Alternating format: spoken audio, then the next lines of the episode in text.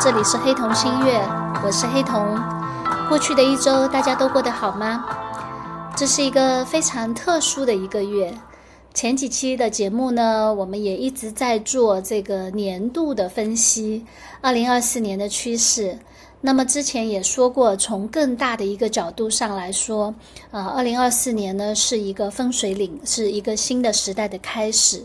那么落到了这个月呢，呃，其实是冥王星在呃摩羯座的最后一个月，是非常具有告别的意思的。尽管呢，在二零二四年，冥王星还会在九月到十一月左右呢，短暂的再回到呃摩羯座，但是呢，总的来说，二零二四年大部分的时间已经进入了冥王水平的时代。那尽管我们还在过渡，尽管可能到二零二五年、二零二六年，我们才慢慢的、逐步的进入一个长达二十年的这个冥王水平时代，才会感觉到它越来越强烈。啊，也就是在这个特殊的一个月呢，呃，有一部电视剧特别的火，就是《繁花》，王家卫拍的《繁花》。我看到这个《繁花》的时候，首先是感觉到这个时间点真的是很妙，很妙。在这样一个告别冥王摩羯时代，呃，谁来做这个告别呢？就是集体意识上的告别呢？由玩家位，由群星巨蟹、日月巨蟹的玩家位来做这个告别，是。再合适不过了，呃，它是尾巴的巨蟹哦，所以它的日月其实现在正在接受这个冥王星的最后冲击哈，而且呢，它的星盘里面呢有特别多的星体呢是在靠近呃每星座的纬度，以及也有在开始的时候的，所以对于他来说呢，这应该也是一个承上启下的一个阶段吧，嗯，那么更有意思的是呢。呃，从怀旧、恋旧来说，可能没有哪一个华人导演比王家卫更加的擅长了。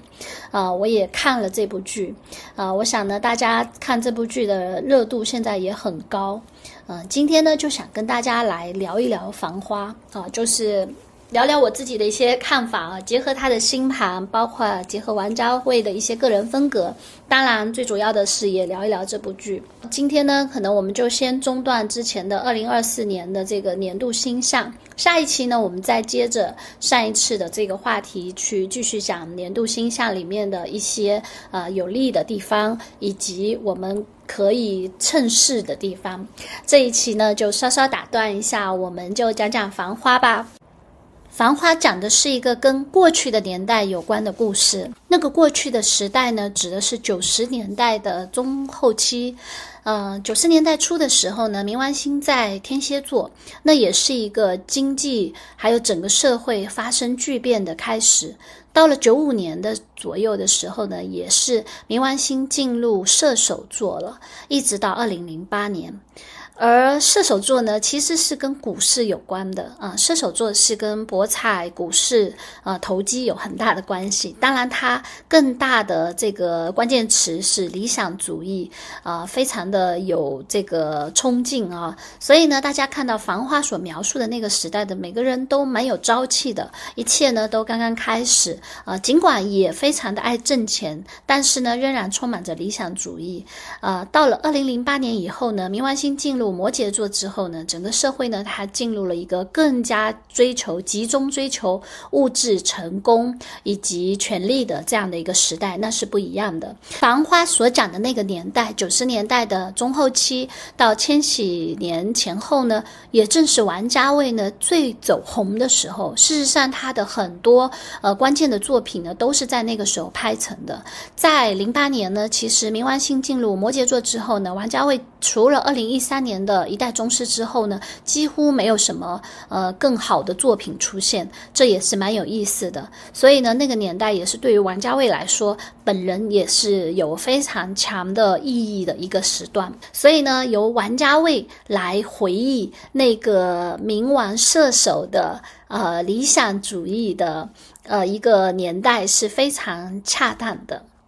而王家卫呢，他总是在讲过去啊。我们来看一下他星盘的基本情况，也就知道呢，他有两个非常基本的特点啊。他是日月巨蟹座啊，在新月前后出生的，之前呢，我有讲过，在新月前后出生的人呢，都比较自我，会沉浸在他自己的这个世界里，而日月巨蟹呢，是完全的沉浸在他自己感官的世界里啊，属于他的这个，因为巨蟹是一个水象星座，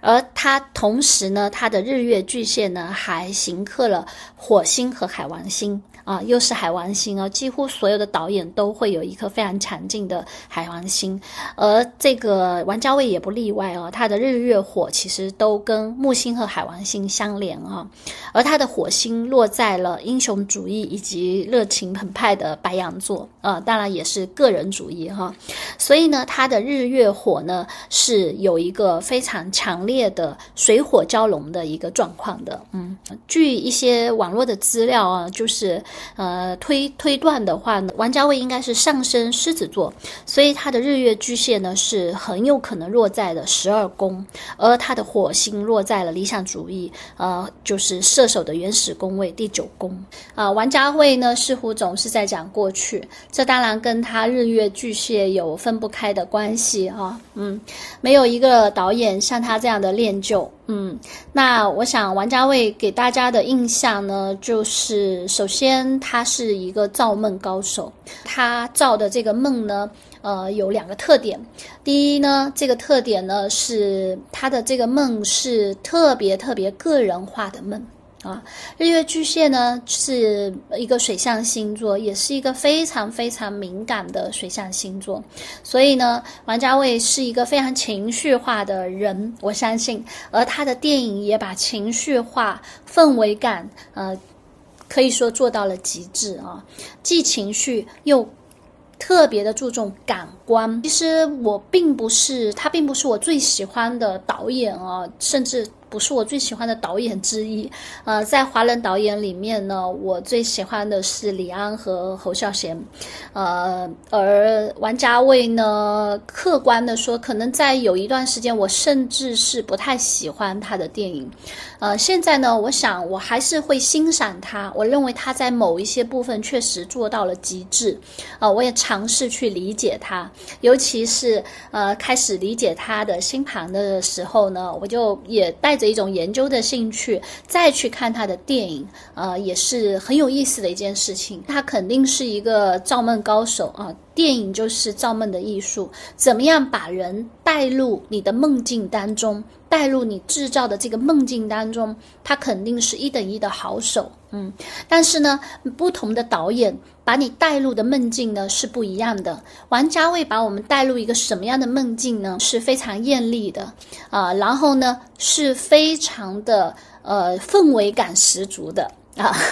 然后呢是非常的写意的。呃，有一点 MV 的感觉，就是故事情节确实没有那么的连贯啊。仅我想，当然讲故事也不一定要靠就是非常呃缜密的情节来推动，但是呢，它是一种片段化的情绪化的，呃，或者呢，我们可以感觉他讲故事实际上呢，特别像是一个人做梦的时候。大家在做梦的时候有没有这样的感觉？呃，就是梦境其实它并不是连贯的，可是它带着很强烈。的潜意识，它是有信息在传递给你的，而玩家会给我们带来的这种呃电影感受呢，就是这样，它不需要连贯，可是你。看进去的时候，你是知道他在说什么的，并且你会被他深深的感染。关注的是个人，这因为呢，他除了是一个群星巨蟹，巨蟹原本就是一个对自己的感受、感官、感觉，呃，叫做细致入微、完完全全都非常的灵敏的一个星座。而同时，更重要的是呢，他还是日月行了他的火星，他是一个火星白羊座，南郊也合上了火星。火白羊呢，是一个。个人主义者，或者呢，他的个人的这个我是非常的大的，这个我是小我的我啊。我想王家卫的这个日月巨蟹配上这个火星白羊，当然还有这个海王星啊，就会把我们。讲的个人的这个小我做到了极致，它让我们从光影的角度上是看到一个个人的小我，它都是在讲一个人个体的感受，甚至呢，时代对于这些个体的影响呢，重要吗？并不重要。其实一直到《繁花》，我都有这种感觉，看。看《繁花》看到现在，听到最多的诟病也是说，对于那个时代的把握，它是否准确，它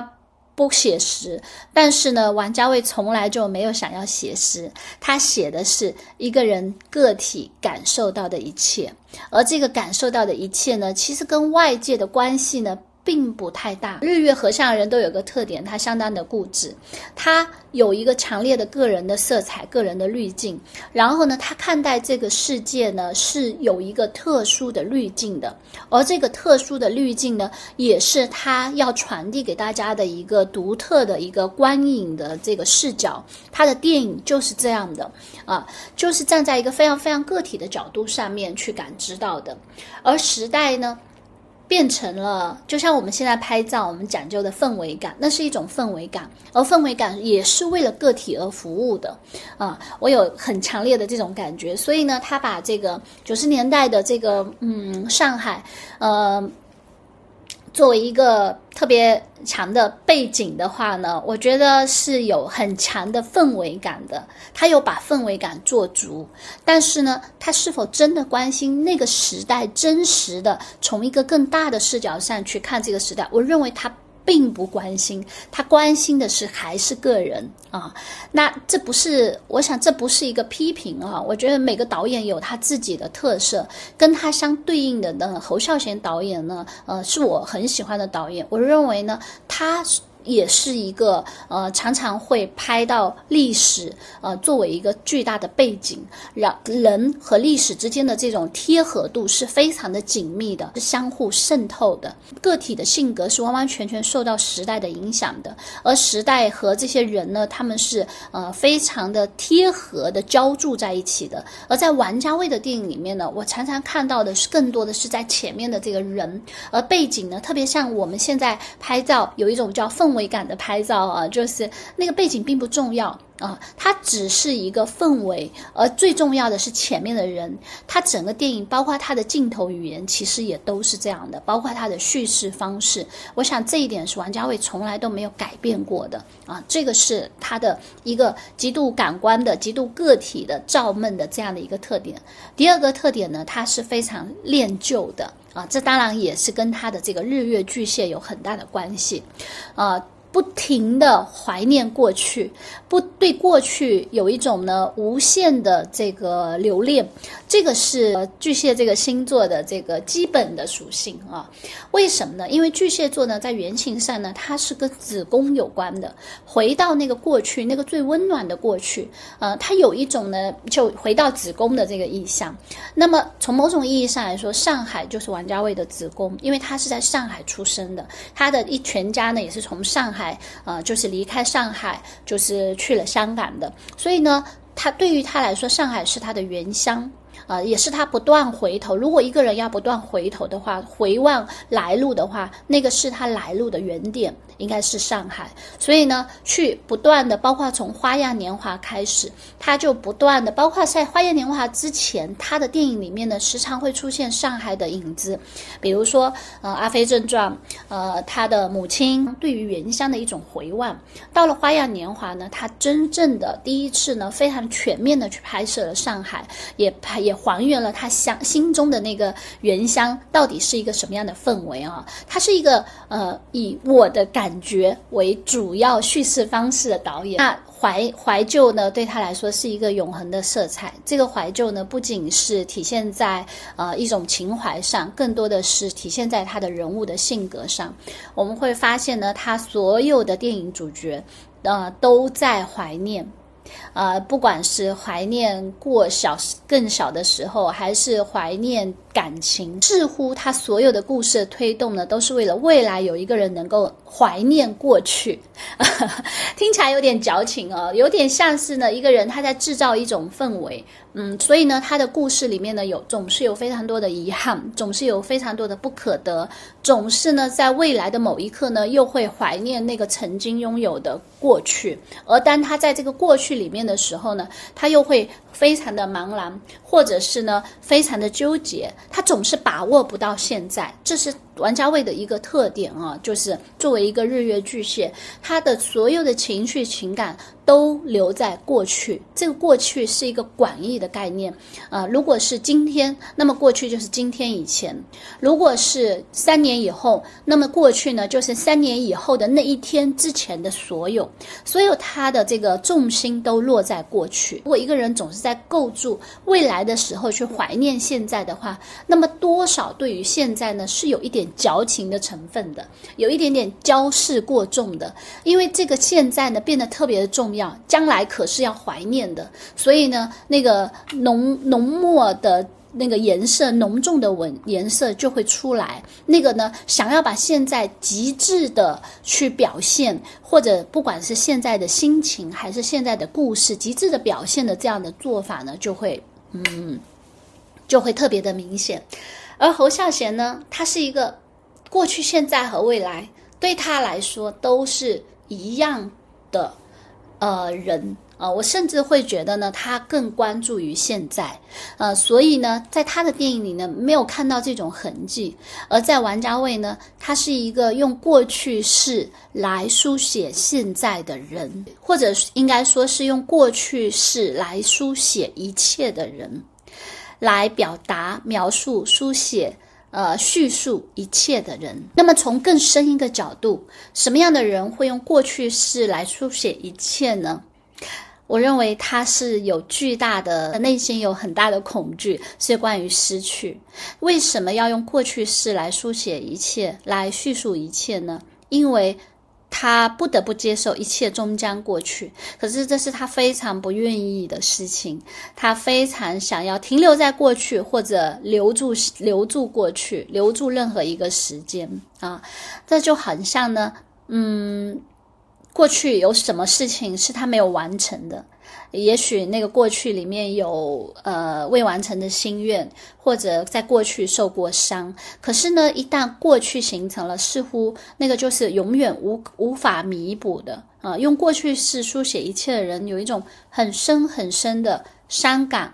呃，如果再加上我前面说的自我感受的话，那么他有一种很深的。自爱、自怜和自我的感情在里面。当然呢，我们也可以说，这就是呃文青呃的特质。在很长一段时间呢，我觉得我自己也是一个典型的文青，特别是在年轻的时候。也文青是什么呢？觉得自己的那些感受是非常值得大书特写、大书特写的。呃，我我想这不是什么问题。我想每个人都是有这个部分啊，而且呢，艺术家就对于王家卫来说，艺术家当这个自己的一切的所有的感受都是最重要的时候，呃，所以也会。变成一个极致的艺术，嗯，但也许对于我个人来说，嗯，我觉得慢慢的我不再那样了。我这么说可能会呃，就是惹怒一些王家卫的粉丝啊，但我想我这个时候说他有着巨婴式的这种怀旧心心思呢，这个巨婴其实并非完全是贬义，因为只有完全巨婴的这个阶段呢，才会无限的放大自己的感受，而对于王家卫他的艺术。来说呢，就是让大家重新去体会那个无限放大自己的感受的这样的一个过程，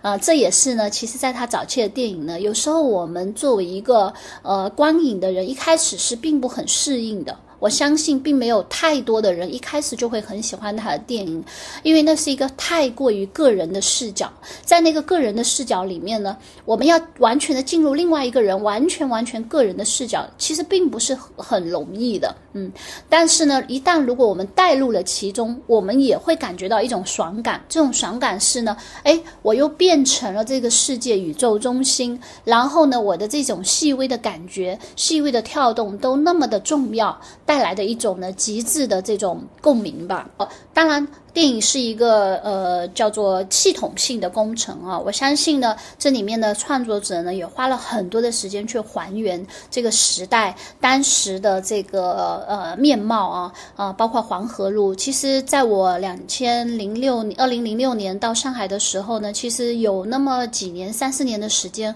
我是非常经常去黄河路的啊。那个时候黄河路已经是应该是没落了，是过气的一条一条一条不不长。的一条短短的路啊，它藏在这个新世界百货，就是人民广场的这个背后。我当时去呢，实际上是去呢黄河路边上的一个小弄堂里面呢，有一家万字牌店。呃，那个时候呢会去那里打牌。后来呢去新世界大厦上面有一个世家游艺中心，上面去打三国志大战，也是一个呃街机哈。而当时的黄河路为什么经常去呢？因为它有一家小杨生煎啊，所以我在看这个的时候也觉得很有意思。当时。是沪上最呃高档、最热门的饭店云集的地方。可是到了二零零六年的时候呢，它已经变那家那条街上最出名的店是呃小杨生煎，然后它的对面呢是家家汤包。小杨生煎总是有人在排队啊，是黄河路上当二零零六年到零八年可能黄河路上最热门的店吧。啊，如果排不上的时候，就对就到对面的家家汤包去吃。至于呃在繁花里面表现的那些其他的饭店呢，其实也都是还在的，有一些像什么老克拉，还有这个呃一些类似这种酒家式的饭店啊，就是大酒家没落以后的样子。总之，那个时候它已经不是最热闹的街街区了，最热闹的街区呢，已经转移到淮海路啊，包括安福路啊，包括说一些新的地方去了。至于像云南路吃热气火锅的店呢，它也仍然。到现在为止，我相信也都有热气羊肉，也是在云南路附近啊。那个时候出名的一家店叫做。月圆，然后呢，还有一家叫三宝粥铺，其实都是吃宵夜的地方。变成怎么说呢？呃，就是那个那个时代的变迁是非常的明显的，嗯。但是呢，我相信九零年代的繁华热闹是有的，但是是不是那个样子呢？我相信黄河路是那样，可是整个上海呢，黄河路它可能只是其中的一个部分。但是对于王家卫来说，他需要的是黄河路啊，包括进贤路的那个绿。镜啊，那个滤镜呢，我相信它运用的非常的好，呃，也是呃，所以里面有里面的，而且那个滤镜是一个呃，不是一个粗制滥造的滤镜啊，就是我们现在有的时候需要的那个氛围或滤镜，很多地方你没有办法细看，可是它的这个是可以细看的，而且呢，它拍的非常的美。为什么每一帧都要很美呢？还是回到我对他的理解哈，他是一个用过去式来叙述一切的人，所有现在的这些呈现都要是美的，将来才可以好好的怀念。我认为王家卫的逻辑就是这样的啊，而且呢，他的这个怀念里面呢，确实有非常多呃自恋呃自怜的部分在里面哦。日月巨巨蟹配上火星白羊，对自我有着无限的呃怜惜，无限的自恋以及怜惜的。这样的一个配置，这不是贬义啊！我相信呢，这也是一种极致的体验，而且它确实非常的美。它的每一个视角，它对每一个人，它对每一个人物的刻画啊，都是那么的美。被包括每一个场景，都是可以，每一个场景都像可以拍下来，作为未来怀念的一个瞬间的。啊，这样去度过，但是，但是，我想说，为什么这就是王家卫式的梦境？因为现实生活大家知道，有些过去是非常狼狈的，可是呢，即在繁花里面呢，其实即便是狼狈的时刻，呃，我想王家卫都用了一些，嗯，拍摄方式也好，叙述方式也好，它充满着呃英雄主义，或者是有一种呢狼狈的美感。即便是狼狈，他也拍得非常的美啊，落魄、狼狈，或者是，总之呢，每一个他都他都经过美的处理了啊，这是他非常厉害的地方。嗯，但是可能跟每个人的性格有关。对于我个人来说呢，嗯，我总觉得那个加了滤镜的美太不真实了。太华丽了，因为生命的本真可能是更普通的，可能是更平实的。这也就是我喜欢何孝侯孝贤的地方。我认为他拍的那种美是一种更接近自然主义的美，而王家卫的美呢，它是更接近一种资本主义的美，可以这么说哈。嗯，OK。那么在《繁花》里面呢，我们继续去看哈，就是为什么我会说它有一种呢，呃，极度的自怜和以以及自恋的这种倾向性啊。我们去看他的故事，以及特别是他的感情，他所拍摄的感情啊，就就就就非常的清楚。感情有分很多种啊，就是他的感情是暧昧到顶点，暧昧是他的感情的顶点。之后没有了，所以呢，占星的角度上来讲呢，暧昧是一个什么阶段呢？暧昧可以说是恋爱的阶段，而恋爱是自我的延伸。只有进入婚姻以及关系，或者是说长期关系呢，才会看见真实的他人。而在恋爱的阶段呢，就是我们讲占星里面第五宫的阶段，都是叫做因为恋爱，我们感觉自己更好了。更美了。我们从对方的喜欢里看到了更独特的自己，也因此得到了很好的发展。这就是恋爱。而婚姻或者是长期关系的话，就会变成你必须看到。对方和自己之间，那是第七宫的事情，就是呃，我们会看到对方和自己的区别，并且呢，你必须要跟真正的他者去接触，必须要跟他者去呃，就是磕磕碰碰，直到达成一个和谐。既有自我，也有他者。可是恋爱是纯粹第五宫的事情，所以呢，大家会发现有一些人是可以恋爱，但是呢，不能长期在一起。嗯，那呃，我想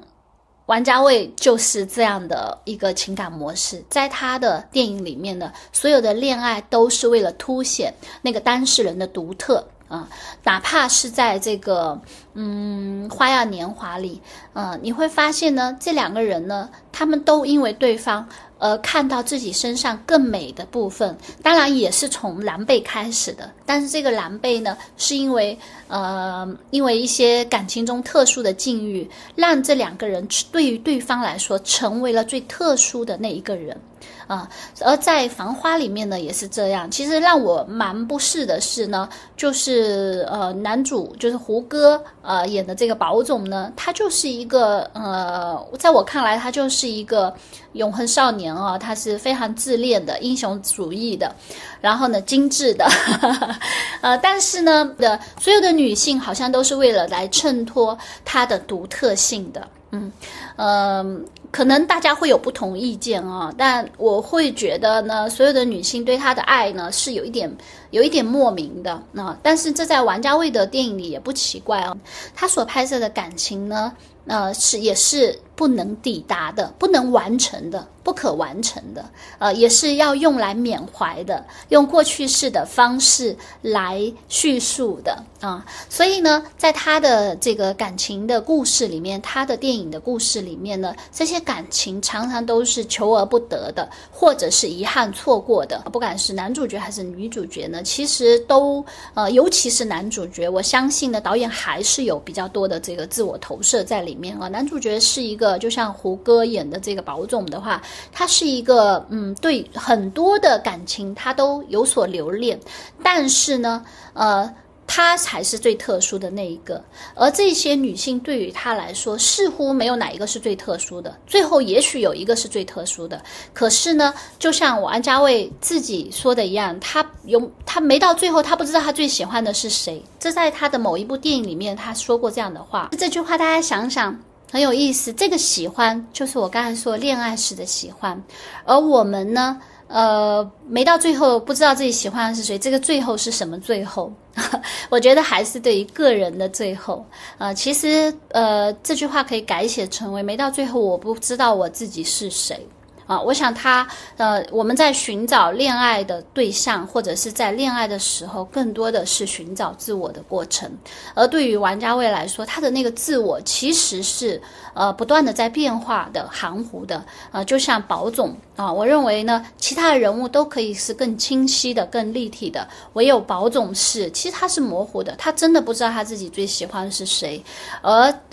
这些，但是呢，他又知道他所有的这些人呢，对于他来说呢，都是偏爱的。还没有看到大结局啊，才到二十几集的话，就看到，即便是那个离开他的这个林子和呃唐嫣演的这个汪小姐啊，事实上呢，他们对于保总都是特别偏爱的。即便他们离开之后，他们仍然要表现出对他的偏爱啊，并不是像我们想象的这种，呃，他他的电影里的女主角是真正的那种决绝的大。女主离开了他，可是离开了对还是对他保留的都是很深厚的感情。在这个电影里面，呃，在这个电视剧里面，其实也都有。嗯，唯一模糊和他一样模糊的是谁？呃，就是也许大家呃会看到后面，我想大家整个剧情要沿着他最喜欢的可能是李李，呃，可是这个李李呢？呃，正是因为他可能是他最喜欢的，也是他最像他的，所以就特别的模糊。我认为呢，宝总和李李呢，都是这个剧里面呢最模糊的人物之一。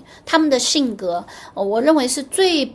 最不真实的。最没有一个依托的，只是在这两个人物里面呢，寄托了导演呃的这个他的自我，呃，就好像我们说每个导演终身都在拍一部电影，《繁花》也只是他的一部电影之一。那我觉得这两个人物呢，事实上呢，他们是一个男女的呼应版。那么讲到男女的呼应版呢，我们就说从性别的角度去看一看。事实上，李李也是有点莫名其妙的一个人啊。我会觉得，比如说像汪小姐，包括说像林子。他们相对都是比较立体的，他们这个人物是很扎实的，可以想象像林子这样的一个女性，一个上海女性，她到日本去，然后回来，呃，她对于宝总的这种就是期盼落空，然后呢，独立，包括她对于金钱。对物质的这种紧紧抓住都是可以理解的，而汪小姐也是，她其实演的是更少年版的，呃，这样的一个一个一个一个女性，她也很喜欢宝总，可是呢，她还是非常的自我的、倔强的，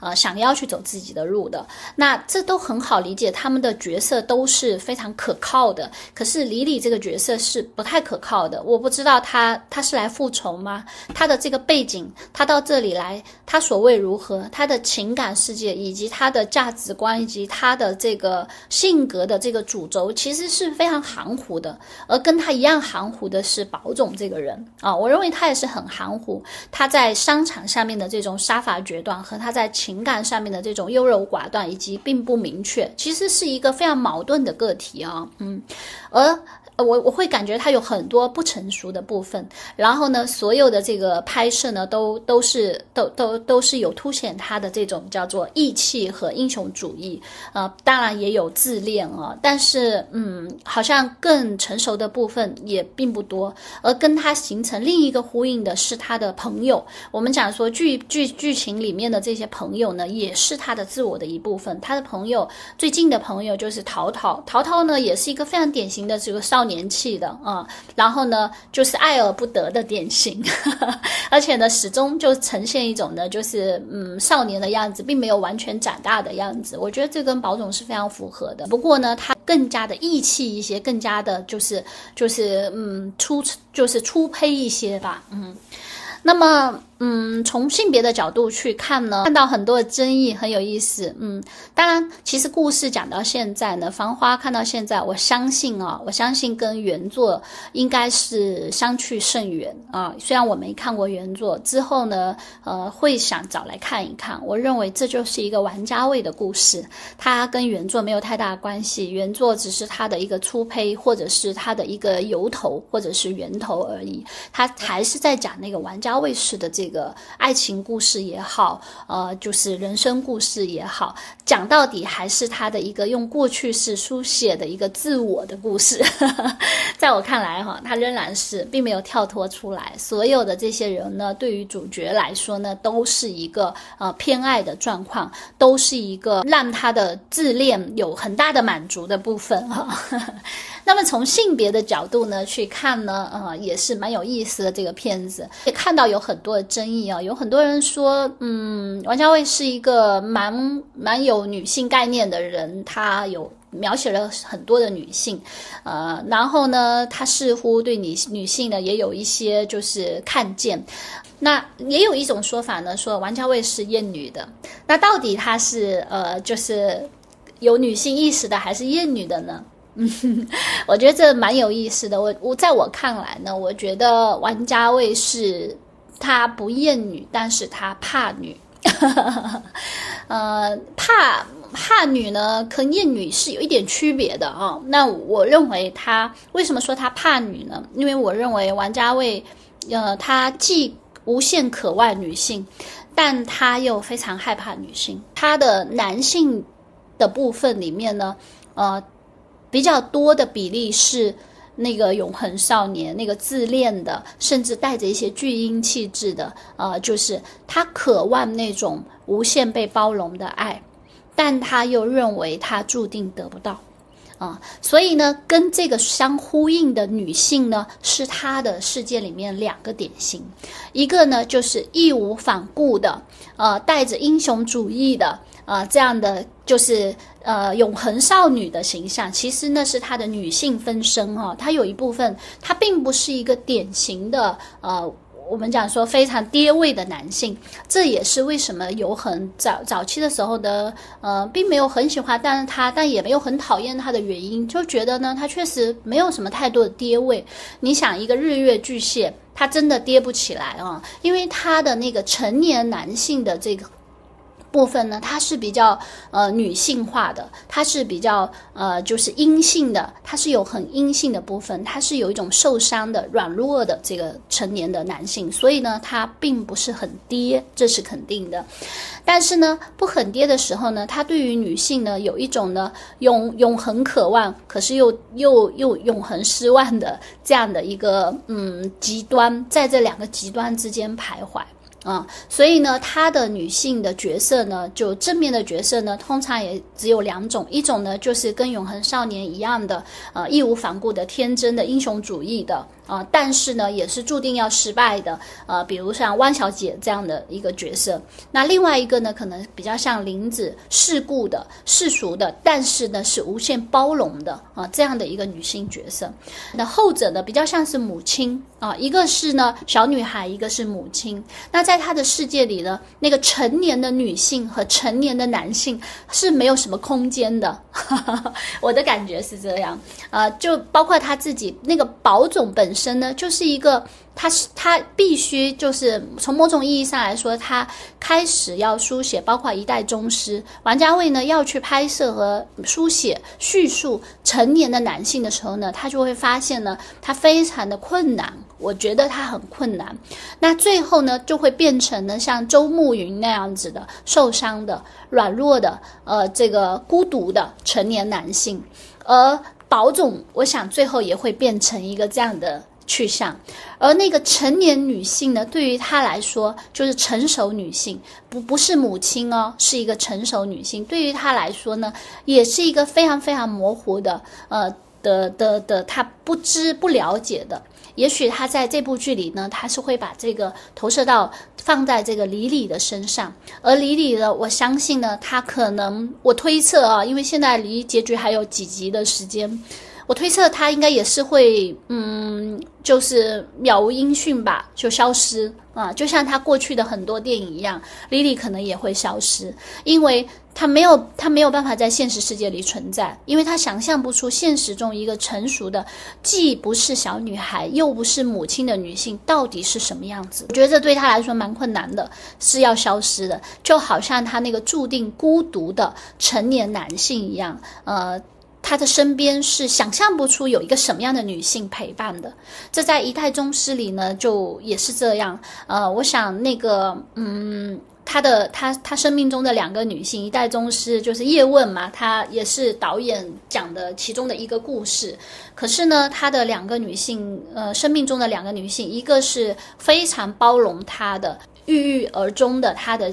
原配妻子啊，的妻子非常包容他，没有甚至是把他设定为是他是不说话的，不说话呢代表呢一切都是没有需求的，没有持没有没有任何的对他没有任何的要求，完全无条件包容的，呃，并且呢永远的守在了这个家乡的。那另外一个女性呢就是宫二，宫二呢嗯比较像是。